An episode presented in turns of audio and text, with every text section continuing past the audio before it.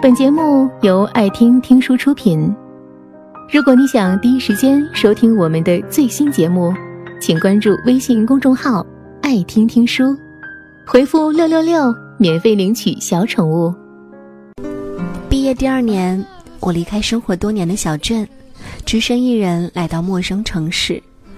我想，当我们真正脱离父母的庇护时，才明白那些曾经的美好，不过是他们在替你负重前行，而独立的生活靠自己是有多艰难。几乎是同一时间，所有的房租、水电，包括你的肚子，都向你伸出双手，可你只能一人承受。一份工资对你来说何其重要！你靠它有地可住，有饭可吃，所以你情愿加班加点，拼了命的干，不过是想积累经验，得到认可。很多人不愿意离开父母身边，大概是害怕承担这份自我买单的责任。可是，真正的成长是需要独自去历练的。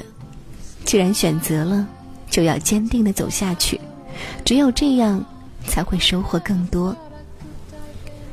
因为工作拼命，身边渐渐有朋友对我说：“你也太拼了，凌晨一两点钟睡觉，早上六七点就起来，还要命吗？”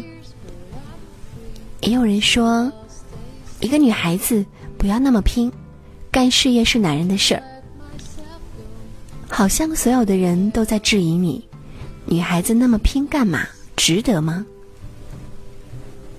只有你一个人在漆黑的夜里。用低到自己都心碎的声音说一句：“值得。”所以，我想告诉你，我为什么要拼。我很普通，就像这个世界上千千万万普通家庭的孩子一样。念初中的时候，父母因为工厂改制，双双下岗，一下子就断了经济来源。那段时间，我爸天天抽烟，心里急躁。我妈催促他找个工作，自己也起早贪黑，做起了小摊生意。可我爸妈大概是做不成商人的，我妈的铺子因为经营不善，草草收场。那时我每个月生活费两百，面对很多喜欢的东西，望而却步。校园里大家都穿着校服，可还是攀比着鞋子、包包。这些闪亮的 logo 无时无刻不在刺伤我的双眼。我买不起这些远超过我生活费的物品，父母已经在艰难的筹集我的学费，我没脸去要，我自卑，甚至不敢跟别人正眼相对。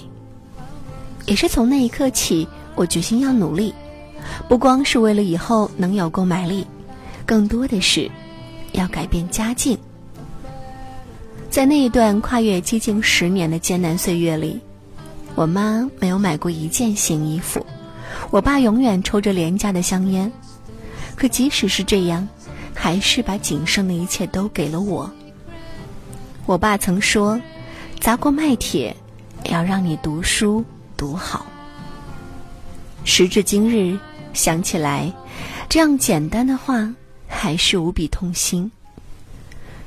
穷人家的孩子早当家，是岁月催促我觉醒与成长，所以我要拼。后来让你失望了，并没有惊喜。我家条件依然糟糕。那一年我上大学，也是同一时间，我爸的好友给他介绍了一份工作，背井离乡，他也去了。生活有的时候喜欢跟你开玩笑。我爸曾说：“如果没有这份工作，我大学的学费他都急红了眼。”放暑假的时候，我第一次找爸爸。那天我们一起吃饭，我爸像是一个莫名有一种负罪感的说：“孩子，我对不起你，我没有能力。知道你喜欢画画，却在你最重要的成长年岁里无力负担和培养。”也给不了除了吃以外的其他物品，甚至连吃都是那么拮据。我不知怎么了，就开始落泪，眼泪流到嘴角，咸涩不堪。我说：“爸，都过去了，我怎么能怪你呢？那一顿饭，我吃到心痛。而后来，我想起那些在现实面前折翼的梦想，想起看到小侄女想画画去报班，想学琴去买钢琴，他嘟囔着嘴说：“我不想那么累，我想玩。”的时候，我的眼里只是涌入了无边的落寞。那一刻，我才明白，家庭和出生，我们从来不能选择。父母已经在尽全力让我们衣食无忧了，可是我们长大了，还能选择自己的人生，靠自己去勇敢拼搏啊！成不了富二代，那就成富一代吧。我总是给自己打鸡血。家里改观之后，我的大学生活也好了一些。那时候我们宿舍六个人，其中一个家境殷实，而我跟 Z 处得好。有一次，我俩吃完饭散步到湖边，Z 低着头看着平静的湖水，长时间的沉默，就像跨越了一个世纪，说：“你知道吗？我有多羡慕他，就有多恨现在的自己。他呀，从来不用用功学习，不用担心手头的钱，穿着都是我叫不出名字的奢侈品牌，提着我孤陋寡闻的高档包包。”他每天只要睡睡觉、看看剧、化个妆，开心出去约会就好。我呢，要毕业了，努力投简历，焦头烂额跑面试。他呢，踩着两万一双的皮鞋，我只穿三十块的布鞋。他轻言浅笑，我却用借来的西装，故作镇定的对着 HR 逞强。说着，泪转过头。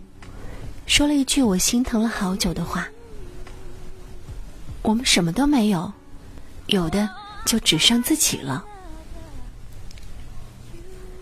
那天，我看着从来骄傲的 Z，啜泣着流泪，一边哭一边笑，说：“我不是比谁惨呢，我只是相信我一定可以靠自己拥有想要的未来，我一定可以的。”不知道该安慰还是心疼，我只是用力的抱抱他。我也一样，我也要拼。所以我想告诉你，我为什么拼啊？为自己。既然想要遇见更好的自己，就要靠拼搏和勇敢去创造可能的未来。我们工作不仅是为了那付出精力和时间得到的工资，更是收获在这个过程中的成长，拥有属于自己的成就感，以及来自社会的信任和肯定。为父母，我很穷，但我没有贫穷的思维。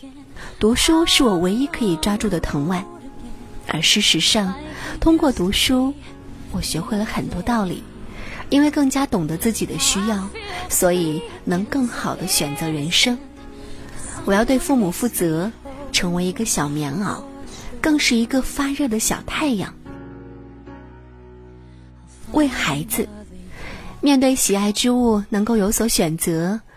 我见过吃一碗牛肉面因为肉少了而跟老板争吵的女孩，他的贫穷让他无力反驳。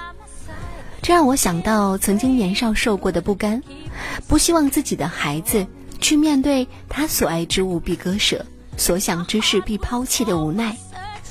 我不愿让他再走我走过的道路，也不愿看到他噙着泪花在汹涌的人潮中接近崩塌的脸庞。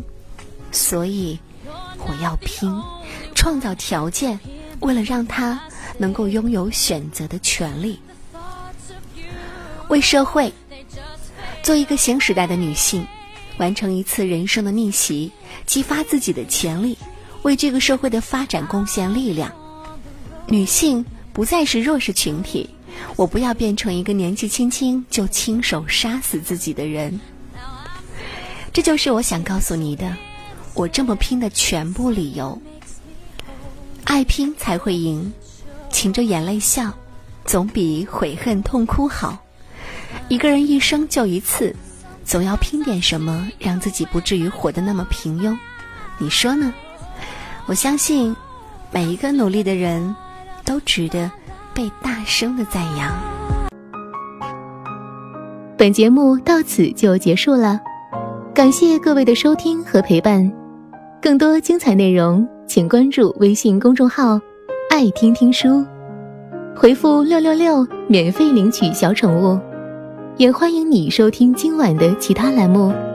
我们明晚见，晚安。